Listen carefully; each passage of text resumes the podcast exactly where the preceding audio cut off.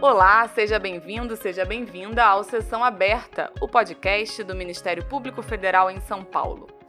No programa de hoje, vamos analisar alguns pontos do chamado pacote anticrime, que foi sancionado em dezembro, trazendo alterações em mais de 10 leis. Entre as principais novidades estão a inclusão dos acordos de não persecução penal e a polêmica figura do juiz de garantias, além de mudanças nos acordos de colaboração premiada. Nós conversamos sobre estes e outros pontos com a subprocuradora-geral da República, Luísa Cristina Fonseca Frischeisen, que é coordenadora da segunda Câmara de Coordenação e Revisão do MPF, responsável pela área criminal. Nossa conversa foi gravada no último dia 10 de janeiro, na Procuradoria da República, em São Paulo. A inclusão de um artigo prevendo que o Ministério Público propõe acordos de não persecução penal em casos de crimes não violentos de menor potencial ofensivo. Isso pode ser considerado positivo para a utilização desse instrumento, já que antes não havia lei específica sobre o tema? Olha, a criação do acordo de não persecução penal para crimes com pena a mínima até quatro anos na lei é muito importante. Por quê? Porque os acordos de não persecução penal já estavam previstos em resolução do Conselho Nacional do Ministério Público, a Resolução 181, alterada pela 183, e o Ministério Público Federal, desde o início dessa resolução, que é do início de 2018, já realizou mais de 1.100 acordos. Então, essa, essa colocação desse dispositivo que nós entendíamos possível a partir de resolução, de resolução na lei é importantíssimo. E isso está muito ligado também à possibilidade da implementação da justiça restaurativa, que é, é um trabalho muito forte também que, é, que toda a justiça já faz. Então, é muito positivo que a, a Lei 13.964, que é conhecida como a Lei Anticrime, tenha dispositivos específicos sobre os acordos de não persecução penal. Mas a senhora tem alguma crítica à maneira como o acordo foi regulamentado?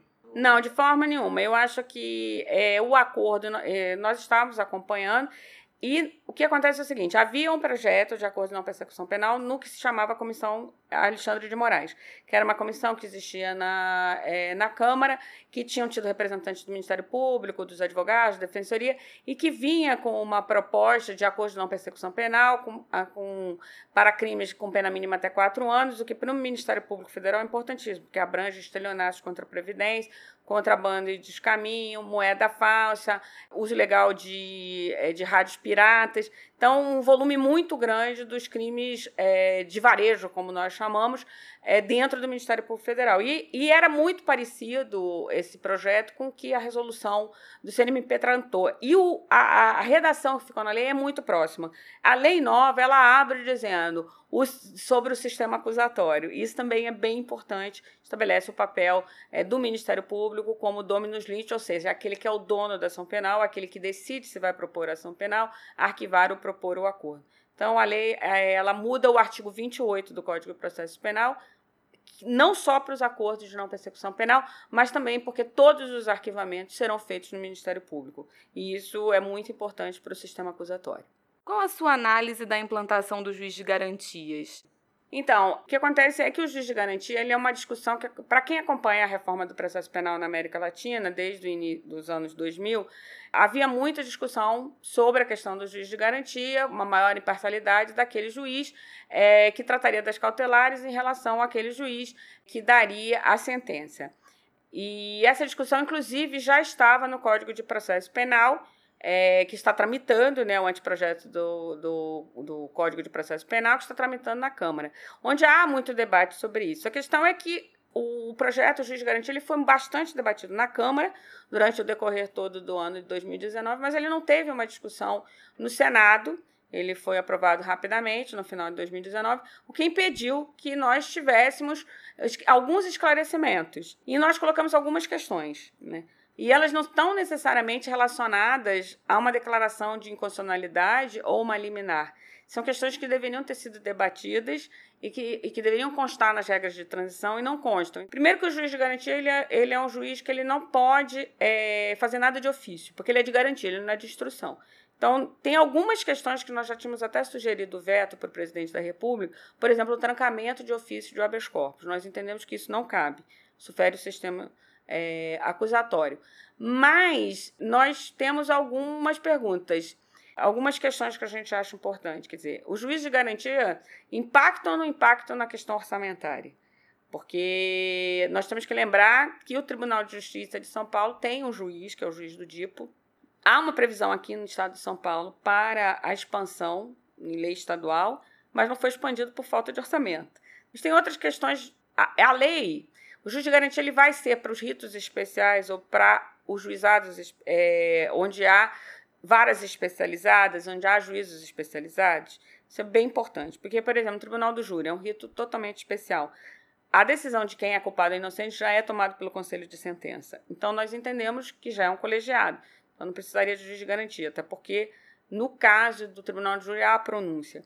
Quando há as ações penais originárias nos tribunais, nós entendemos também que já é tomada, as decisões são tomadas em colegiado, não se aplicaria o, ju, o juiz de garantia. Entendemos que não se aplicam a Lei Maria da Penha, as várias de violência doméstica. Por quê?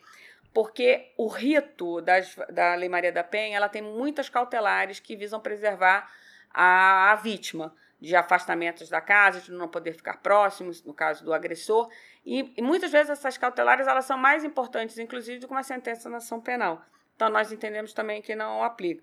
Varas especializadas. Deveriam varas especializadas em organização criminosa, lavagem de dinheiro. O juiz também vai ter que ser especializado. Há muitas outras questões é, relacionadas à, à, à, aplicação. Nós sabemos, por exemplo, que o juiz de garantia, pela, pela nova lei, ela, ele tem uma competência voltada para as cautelares. Em determinadas situações, numa vara, nós podemos ter mais cautelares do que processos para instrução e sentença. Qual será a proporcionalidade dos juízes de garantia? Então, essa é uma questão importante. Para processos novos ou processos em andamentos? Para processos que já existem em andamento, cautelares, haveria a perpetuação da jurisdição sem que pudesse haver redistribuição e, portanto, só para processos novos? Se são para processos em andamento, quais são as regras de transição? Porque nós sabemos que uma das questões que mais podem dar problemas, é, suscitar dúvidas, é quando nós temos redistribuição de competências como nós quando há uma criação de vara nova um desmembramento de uma comarca, por exemplo. Então, essas questões todas, elas precisam ser é, resolvidas. E há uma outra questão também que o Supremo decidiu que os processos de lavagem de dinheiro relacionados a, a crimes de caixa 2, que são infrações administrativas eleitorais, são agora da Justiça Eleitoral. Bom, e aí a Justiça Eleitoral, que já não tem juízes exclusivos, que não muitas vezes não tem juízes criminais e que é especializada em infrações administrativas eleitorais e outros temas dessa área, também terá que ter juiz de garantia.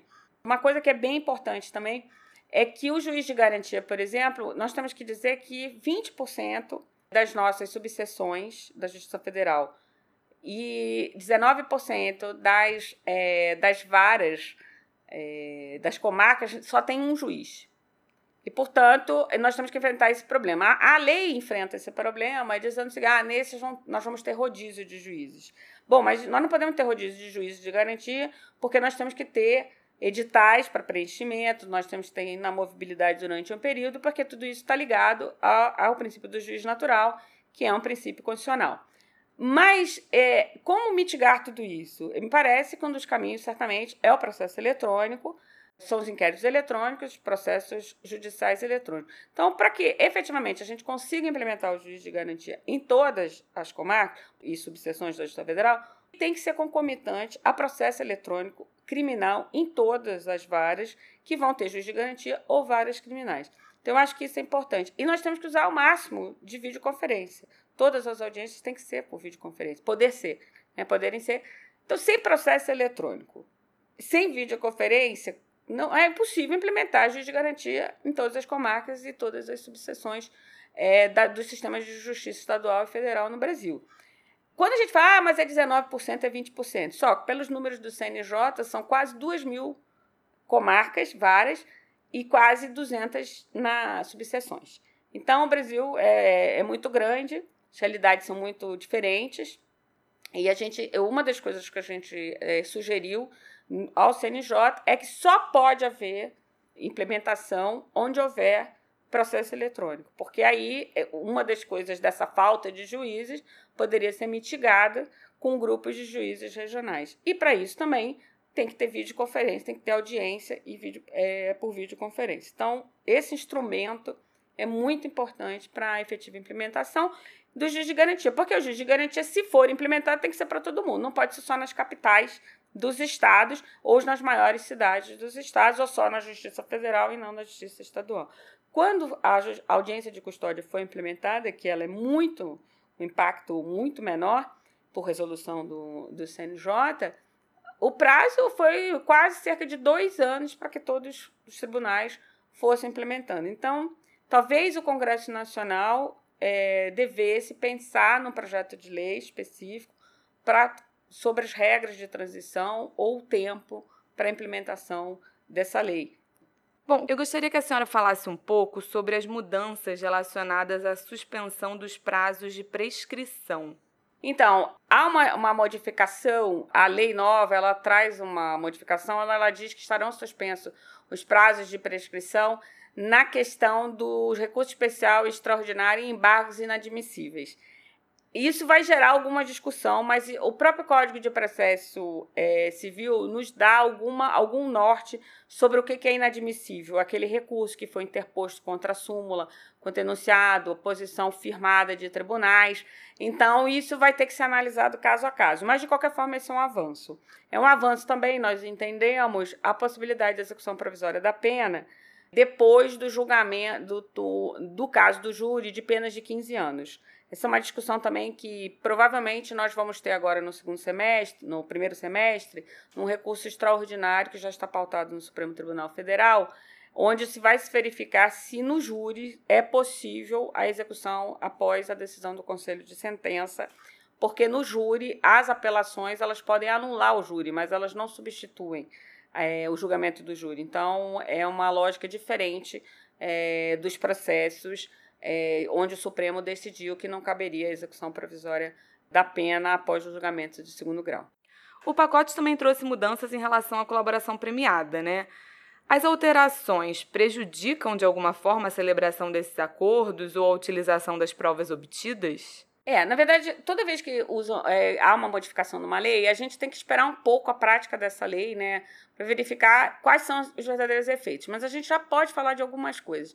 Acho que tem uma questão que a lei ela diz que é o juiz de garantia que homologa o acordo de não persecução penal, ok, porque ali não há denúncia, vai se encerrar se houver a, a completo cumprimento do acordo, que é o que acontece na maioria dos casos.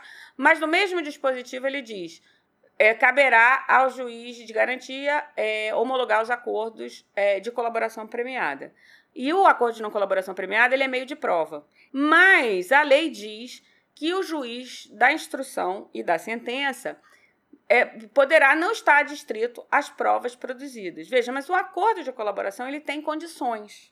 Então, é muito complicado, quer dizer, o juiz vai, de garantia vai homologar. E aí, na colaboração, o, aí o acordo de colaboração vai, então, com a denúncia para a instrução do outro juiz. Mas esse outro juiz não está distrito à colaboração, que foi feito com a anuência das partes, que o próprio Supremo diz que é negócio jurídico. Isso é negócio jurídico, uma vez cumprindo toda a legalidade. E havendo anuência das partes, Ministério Público e Defesa, ele tem efeitos. Então, essa é uma questão que nós entendemos que o juiz de garantia não deve, não, é, não deve ter esse poder de homologar o acordo de colaboração. O acordo de colaboração deve ser homologado, é, deveria ser no juiz de instrução. Esse, esse é um ponto. Segundo ponto, há, há questões que ele só pode falar dos fatos, do que ele tem conhecimento, que são alguns estão relacionados realmente à jurisprudência do Supremo Tribunal Federal e do Superior Tribunal de Justiça. É, nós, inclusive, temos uma resolução da segunda e da quinta Câmara que tratam, é, uma orientação, melhor dizendo, uma orientação conjunta que tratam do procedimento que o Procurador da República deve adotar quando faz acordo de colaboração. Algumas coisas, a lei diz exatamente a mesma coisa. Mas essa questão dessas duas fases pode complicar. E há uma outra disposição também, diz que quando o juiz, ao, ao apreciar, é, ele diz que o juiz deverá apreciar ao fazer a sentença, ele deve apreciar se a autoria é materialidade antes de falar do acordo de dos resultados do acordo de colaboração. A dúvida se essa, se essa decisão, se ele é uma sentença da homologação do acordo ou se ele já é a sentença do fim do processo. Existem questões que vão ter que ser decididas mesmo é, no curso aí é, do tempo. E a necessidade de o conteúdo da colaboração ter que ficar restrito ao objeto da investigação? Não, ele fala do que ele conhece, né? Agora, se ele revelar outras coisas, aí isso vai ser porque, veja, a colaboração, ela é um meio de prova. Ele não é uma prova em si. Eles, olha, eu sei disso. Aí ele tem que dizer por que eu sei disso, que tem que trazer provas, são os cadernos para cada um dos fatos.